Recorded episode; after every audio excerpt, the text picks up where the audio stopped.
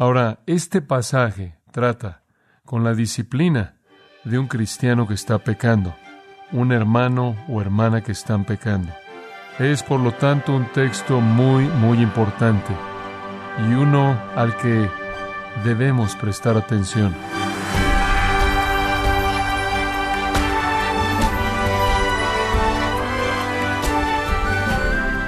Mucho gusto que nos acompañen, gracias a vosotros, con el pastor John MacArthur.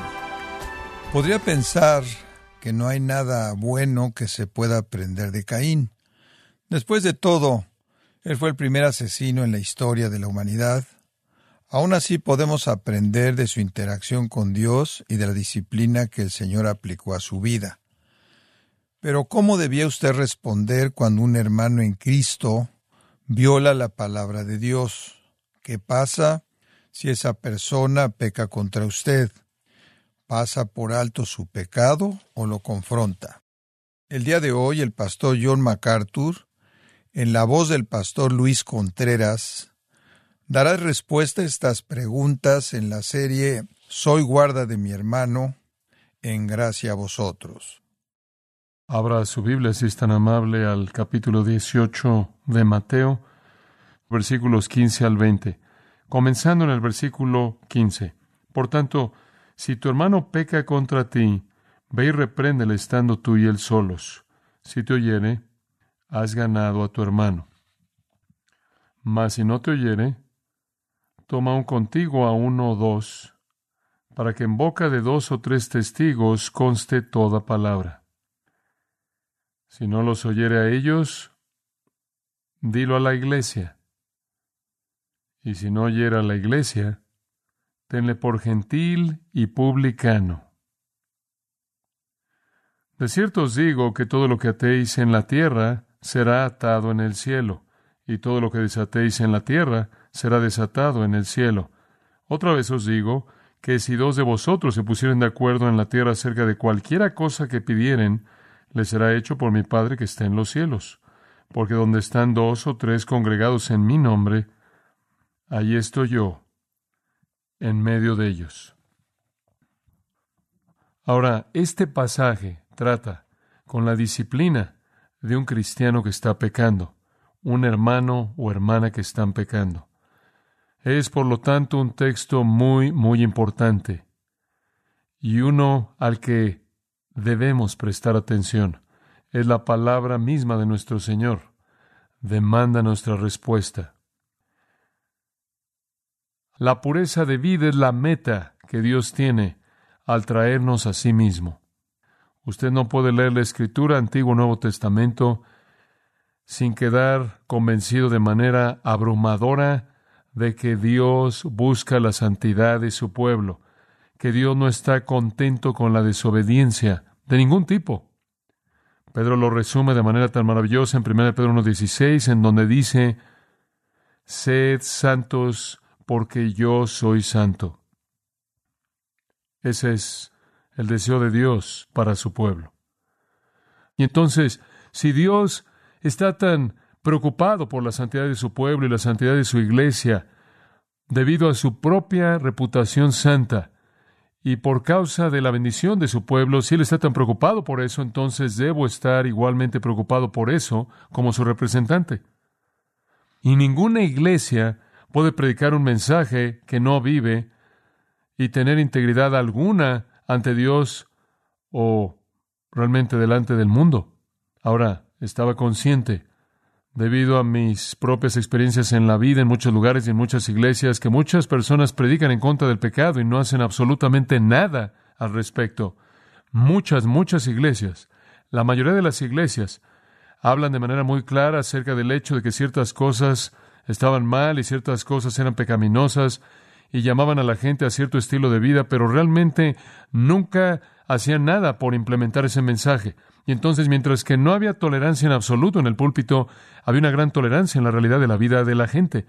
Y lo que pasó a lo largo de los años, creo que en la iglesia, es que la predicación se separó de la vida y la predicación se volvió este ejercicio en donde usted se pone de pie y condena algo, pero en realidad no está tan preocupado por ello. Y tan pronto como la gente cree que la predicación no está relacionada con la vida, es devastador. Usted no puede llamar a la gente a cierta cosa y no implementar su realidad en sus vidas. Y eso es lo que nuestro Señor está diciendo aquí. No podemos tener una iglesia en donde la proclamación de la santidad se hace y en donde el pecado es denunciado, pero nunca nada se hace para implementar esas cosas. Hay demasiadas personas que separan la predicación de la realidad, porque durante años han estado involucrados en iglesias en donde nadie realmente parecía preocuparse por el hecho de que pecaban o no pecaban sin importar lo que decían desde el púlpito. Y después la gente termina con la idea de que la Biblia es agradable y todos creemos en ella y pelearemos por su autoridad e inerrancia. Simplemente no estamos preocupados por implementarla. Y eso para mí es la hipocresía definitiva. Y entonces creo que en la iglesia hoy, en general, las iglesias por todo nuestro país y quizás en otros países también, en estas iglesias hay una ausencia tremenda de integridad en el asunto de la santidad mientras que afirman la Biblia, mientras que afirman lo que es pecaminoso, simplemente no implementan esa afirmación en la vida, y eso es hacer concesiones del peor tipo. De hecho, el disciplinar a miembros que pecan en un cuerpo de una iglesia o en una familia de una iglesia casi no se oye en nuestra sociedad. Ahora, en años recientes, se está hablando de esto más y más. Lo sé porque la gente realmente se ha acercado a nosotros con frecuencia para hablar de eso. Pero puedo remontarme a los primeros años en el ministerio aquí, cuando un hombre se me acercó, un querido hombre de Dios que había viajado por este país por años y predicado en todo tipo de iglesias y lugares como un orador, conferenciante bíblico y evangelista, y me dijo, no conozco una sola iglesia en Estados Unidos que esté involucrada en disciplinar a miembros que pecan, ni una. Y yo le dije, bueno, vas a conocer una, porque estamos comprometidos con ello. Estudié Mateo 18 en ese entonces, estudié Hechos 5, estudié 1 Corintios 5, estudié 2 de Tesalonicenses capítulo 3, toda parte de la escritura en donde podía encontrar algo acerca de esta idea de implementar el estándar de santidad. En otras palabras, ¿cómo haces que una congregación sea santa? Usted no solo puede predicarlo y después ser indiferente a lo que están haciendo en respuesta a eso.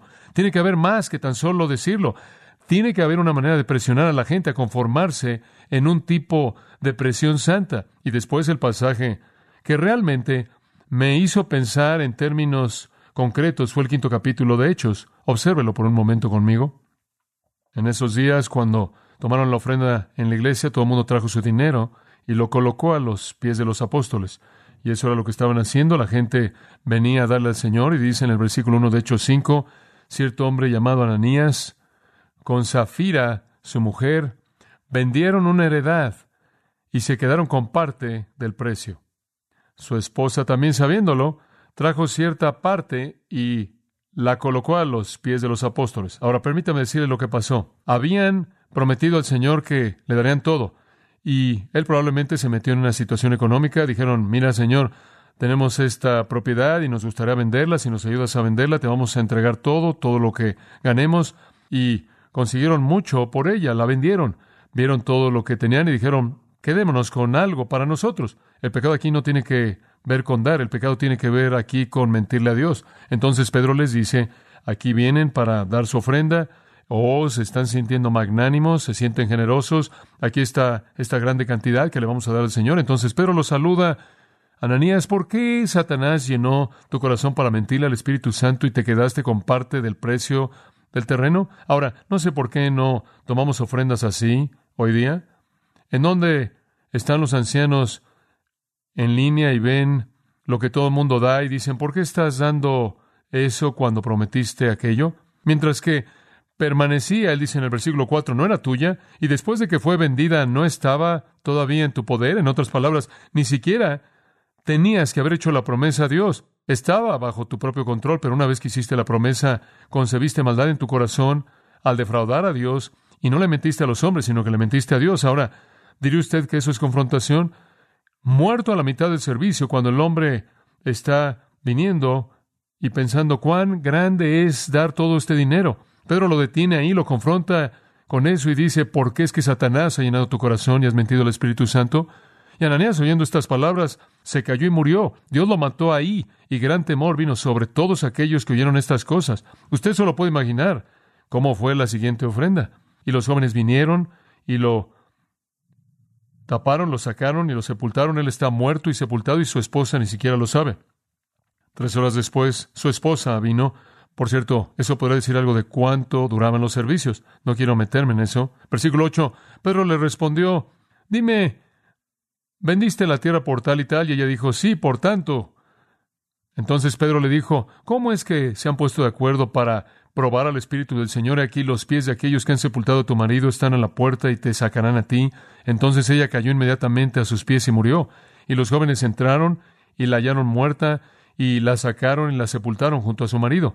Y gran temor vino sobre toda la iglesia y sobre todos los que oyeron estas cosas. Bueno, usted se puede imaginar eso, ¿no es cierto?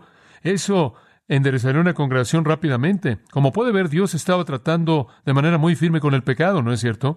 De manera muy firme en esos primeros años de la iglesia, Dios estaba expresando su actitud hacia el pecado. Y se cayeron muertos enfrente de la iglesia. Por cierto, evitó que los incrédulos se unieran. El versículo 13 dice, nadie quería unirse a esa organización. Digo, realmente era aterrador. Tomaban en serio el pecado. Bueno, conforme estudié ese pasaje, el Señor me impactó con este pensamiento. Todavía esta es su iglesia, ¿verdad? Él todavía es la cabeza de su iglesia. Él no ha cambiado su actitud hacia el pecado y él no ha cambiado el deseo por ver a la iglesia pura, pero él ha tomado la autoridad y la ha colocado en las manos de los hombres piadosos que a la iglesia. Y en esencia le ha dicho, ustedes me representan en esa iglesia y son para esa iglesia lo que yo sería para esa iglesia y entonces que debemos confrontar ese pecado. Y mientras que no estoy seguro de que Dios hace cosas así, en todo caso, estoy seguro que en algunos casos lo hace, Estoy seguro de que algunas personas mueren, algunos cristianos mueren como una disciplina de Dios. Usted ve eso en 1 Corintios capítulo 11, lo vemos en 1 de Juan 5 también.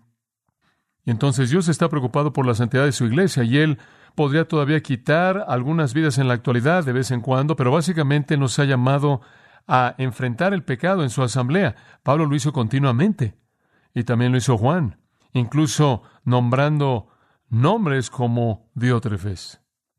Y vemos en nuestro pasaje en Mateo 18 lo mismo. Dios, mediante Cristo, llamando a su pueblo a la pureza. El cielo todavía podría actuar de una manera muy sobrenatural para limpiar a la iglesia. Pero primordialmente, la iglesia se limpia a sí misma mediante el ministerio del Espíritu de Dios entre su pueblo.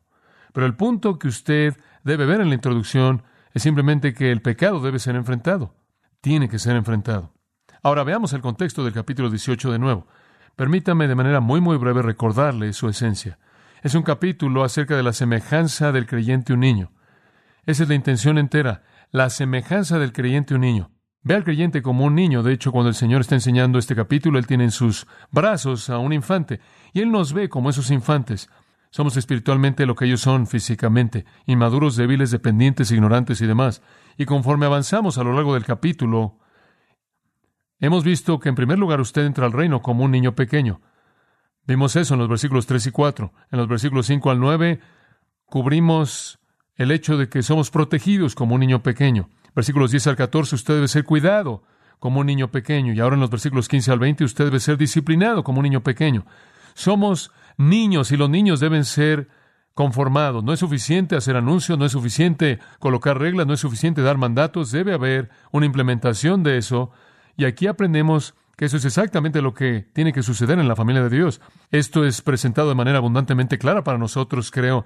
Hay atrás en Proverbios capítulo 3, versículo 11, en donde dice, Hijo mío, no menosprecies la disciplina del Señor, ni te canses por su corrección, porque Jehová al que ama disciplina, aquí está el punto, así como el Padre al Hijo a quien ama. Ahí está la misma analogía. Como un padre debe disciplinar, corregir a un hijo, así el Señor debe disciplinar, corregir a sus hijos. Somos como niños y necesitamos que se nos haga obedecer, necesitamos que se nos enseñe a obedecer y básicamente la manera en la que aprendemos a obedecer es descubrir las consecuencias de la desobediencia, ¿verdad? Si no hay consecuencia manifiesta en la desobediencia, no hay cambio. Y entonces Dios trae la consecuencia la desobediencia. Ahora, si usted sigue este concepto a lo largo de Proverbios, es enriquecido a lo largo del libro. En el 10.13 dice, en los labios del que tiene entendimiento la sabiduría se halla. Pero la vara es para las espaldas del que no tiene entendimiento. Ahora aquí usted tiene esta idea de un niño. Necesita ser corregido. ¿Cómo lo va a corregir? Aquí usted descubre que va a usar una vara. En otras palabras, necesita involucrarse el dolor. Necesita haber un dolor como consecuencia de su mala conducta. Vaya al capítulo 13, versículo 24, y dice, si evitas la vara, aborreces a tu hijo, pero el que lo ama lo disciplina desde temprano. Usted va al capítulo 19, versículo 18, corrige a tu hijo mientras que hay esperanza y que tu alma no lo libere por sus lágrimas. No deje que eso lo detenga usted. Capítulo 22, versículo 15. La necedad está ligada al corazón del muchacho, mas la vara de la corrección lo alejará de él. Y entonces 23.13 dice, no retenga la corrección del niño porque si lo golpeas con la vara no morirá. Lo golpearás con la vara y librarás su alma del Seol. Y progresa así, corrige a tu hijo y te dará descanso y deleitará tu alma. Y usted descubre que el Señor recoge este mismo concepto una vez más al inspirar al escritor de Hebreos en el capítulo 12 cuando dice, porque el Señor a quien ama disciplina y azota a todo hijo. Y nos dice en ese capítulo maravilloso la razón por qué. Dice Hebreos 12:10, para que participemos de su santidad gran verdad. En otras palabras, Dios nos disciplina para conformarnos mediante consecuencias externas o consecuencias internas, cualquiera de las dos. Algunas veces el dolor de la culpabilidad, algunas veces el dolor que viene por fuera. Pero Dios nos disciplina para forzarnos, para que vayamos por el camino de la obediencia, para que nos conformemos al estándar de su santidad absoluta. Entonces somos niños, y usted no puede, es una ilusión pensar que usted solo puede predicar en contra del pecado y predicar contra el pecado y enseñar contra el pecado y nunca hacer nada al respecto en las vidas de la gente y esperar que se conformen al patrón de la santidad. Los niños no hacen eso y como niños que tienen una inclinación a la desobediencia en la vida, tenemos una inclinación a la desobediencia en la vida espiritual porque el pecado todavía está en nosotros, ¿no es cierto? Entonces, tenemos ese problema y tenemos la tendencia de alejarnos a menos de que haya un sentido en el que se nos presiona a caminar por la línea de la obediencia. Y esa es la razón por la que debe haber una implementación. Y eso se oye como una palabra muy fuerte, pero esa de hecho es una buena palabra que usar. Debe haber una implementación de ese principio, lo cual es expresado a partir del púlpito, a partir de la enseñanza de la iglesia. Debemos entrar para implementar el mensaje. Y realmente lo creo, la gente me ha preguntado esto mucho. ¿Por qué es que la iglesia en Estados Unidos, incluso la iglesia que es evangélica, tan impía?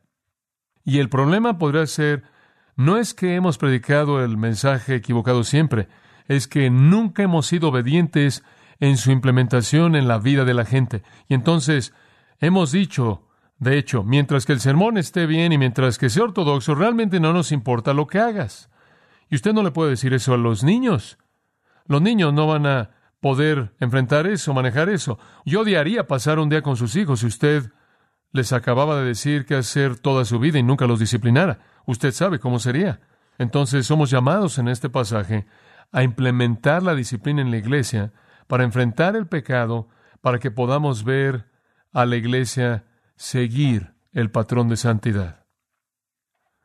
Ahora veamos varios elementos y no vamos a acabar el pasaje hoy, entonces creo que eso es del Señor porque necesita estar por lo menos dos semanas en nuestros corazones y quedar grabado en nosotros.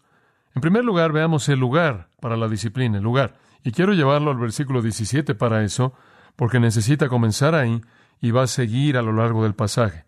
Dos veces en ese versículo él menciona la iglesia, la iglesia. Ahora es ese lugar, es ese lugar, eclesía, los llamados afuera, la asamblea. Escuche con cuidado. Esta es la tercera vez que esta palabra es usada en Mateo. Ese es el segundo uso de la palabra. En el versículo 17 es el tercer uso. En el libro, el primero está en el capítulo 16. Solo es usada tres veces. No es técnica en Mateo. No se refiere a la iglesia que nació en Pentecostés. Fue una palabra simplemente que significaba una asamblea. Nada más que eso. Es usada de esa manera en otros lugares en el Nuevo Testamento para hablar de la iglesia en el desierto refiriéndose a Israel como el pueblo congregado de Dios en el desierto. Fue usada en el griego extrabíblico para hablar de una reunión, de una ciudad, cualquier grupo de personas reunidas. Y ese es exactamente su uso en este texto. Apunta a la iglesia en Pentecostés, se adelanta a la iglesia de la actualidad, se adelanta a la iglesia en Pentecostés, se adelanta a la iglesia oficial, la que nació por el bautismo del Espíritu de Dios en Hechos 2, se adelanta a eso con toda certeza. Pero aquí la idea de raíz simplemente es el grupo de la comunidad redimida, la asamblea de los redimidos, y no tiene que esperar para que Pentecostés sea aplicada, puede ser aplicada de manera inmediata. La asamblea de los discípulos que están congregados en la casa de Capernaum un día, cuando Jesús la enseñó, simplemente se refiere al grupo de el pueblo de Dios congregado. Y como dije, se adelanta a la iglesia en su naturaleza oficial, su realidad oficial a partir de Pentecostés y en adelante, pero es aplicada a cualquier asamblea de creyentes. Ciertamente, se adelantaba a la iglesia, que sería gran parte de ella. Algunos comentaristas han pensado que se refiere a la sinagoga judía, pero eso no es verdad en absoluto. En ningún lugar en el Nuevo Testamento Jesús jamás da reglas para la conducta en una sinagoga judía. Él no está interesado en revisar las sinagogas. Él está interesado en establecer a su propio pueblo redimido y su propia iglesia redimida. Y además, versículos 18 al 20, de ninguna manera jamás se podrán relacionar una sinagoga, porque en ninguna sinagoga se podía decir que estaban congregados en mi nombre y allí estoy en medio de ellos. Entonces no es una referencia a una sinagoga y no es una referencia a la iglesia técnica post-pentecostés, simplemente es un uso general coherente con Mateo y coherente con un periodo de tiempo a principios de la era del Nuevo Testamento para referirse a la asamblea del pueblo redimido de Dios. Ahora, quiero señalar también que no hay una estructura de organización dada aquí. Cuando dice dilo a la iglesia y realmente no dice cómo la iglesia debe ser organizada, no describe a la iglesia, no dice dilo al hombre que está a cargo y que él escoja a ocho personas y comience un comité y envíen a los investigadores, no tiene nada de eso. Simplemente dice dilo al pueblo redimido congregado. No nos dice cómo, ni nos da ningún paso o proceso en particular. Deja eso al criterio de cada asamblea individual de creyentes y cada era individual y país y tiempo y lugar, con todos los diferentes dones que se unen con diferentes tipos de estilos de liderazgo que puedan ser usados. Simplemente es la iglesia. El pueblo redimido, congregado de Dios, ahí es donde la disciplina debe llevarse a cabo. Y después de todo, no es ahí en donde Dios quiere la purificación. No es eso lo que Pablo dijo cuando él dijo que él quería lo que Cristo quería y era desposar a Cristo una virgen pura. ¿No es lo que él tenía en mente en Efesios capítulo 5 cuando dijo que así como una novia y novio se unen, así Cristo se une con su iglesia y esa iglesia él desea que sea santa y sin mancha y sin arruga? Es su pueblo redimido que él quiere ver santo y puro y sin mancha y sin arruga y entonces es en ese contexto que esto se lleva a cabo. Digo eso para decir esto, no hay una autoridad más alta, no hay una corte exterior, no necesitamos establecer una corte nacional de iglesia. Si usted va más allá para establecer algún obispo o algún sínodo o algún grupo de personas o persona individual que no está relacionada a la asamblea local de creyentes, usted ha creado una corte más allá de aquello que la palabra de Dios crea. Porque el pueblo redimido y su asamblea es en donde esto ocurre. Ir más allá de esto es ir más allá de la palabra de Cristo y la enseñanza de sus apóstoles. Entonces tenemos cosas muy generales aquí. No tenemos algún tipo de estructura jerárquica, no tenemos algún tipo de diseño para la iglesia, no tenemos algún tipo de división elevada, una categoría de personas que gobiernan, que se sientan como jueces. Sucede en la Asamblea de los Redimidos. A lo largo de esta idea, una nota a pie de página que podrá ayudarle en términos de ilustrar esto Está en 1 Corintios 6, en donde Pablo condena a los corintios al confrontarlos por el pecado de demandarse entre ellos. Él dice, teniendo un asunto contra otro, ¿se atreve alguno de ustedes ir a una ley ante los injustos? ¿Qué están haciendo con llevar sus quejas y sus problemas ante los injustos? Esto es las cortes de los no regenerados y no delante de los santos. Como puede ver, los santos no dice la corte que ha sido designada por los santos. Dice los santos el contexto de la comunión cristiana y la familia cristiana es la corte más elevada que existe. Y él lo prueba en la siguiente frase. Él dice, ¿no sabéis que los santos juzgarán al mundo? Y después en el versículo 3, ¿no sabéis que juzgaremos ángeles? ¿Cuánto más las cosas que pertenecen a esta vida? En otras palabras, la iglesia es la corte más elevada. Y entonces toda la disciplina de la iglesia ocurre dentro de la comunidad de la gente creyente. Puede ser grande, puede ser muy pequeña. Podría ser en un campo misionero, tres o cuatro misioneros. Ni siquiera tenemos una iglesia aún establecida entre la gente a la que van a evangelizar. Se vuelve en una asamblea del pueblo redimido de Dios en la que la implementación de los principios de Dios de santidad deben ser cumplidos. Podría ser en su familia. Esa es una unidad de el pueblo redimido de Dios que constituye su iglesia. Podría ser en su estudio bíblico o en su grupo de estudio bíblico entre semana en casa. Es entre el pueblo redimido de Dios y no hay una corte más elevada que eso. Eso no quiere decir que el liderazgo espiritual de esa asamblea no se involucra, porque eso sería obvio. Ciertamente se involucran. Pero el lugar es la iglesia. No vamos más allá de eso. No estamos interesados en formar un comité, simplemente la iglesia. Segundo punto muy, muy importante. No solo el lugar de la disciplina es dado aquí, sino el propósito de la disciplina. El propósito.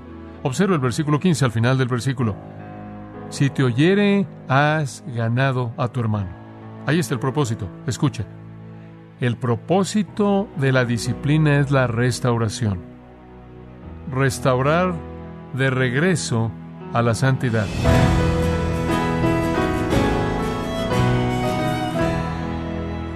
Pastor John MacArthur nos enseñó acerca de la disciplina eclesiástica de la Iglesia y nos recordó que su propósito es restaurar al pecador al llevarlo al arrepentimiento.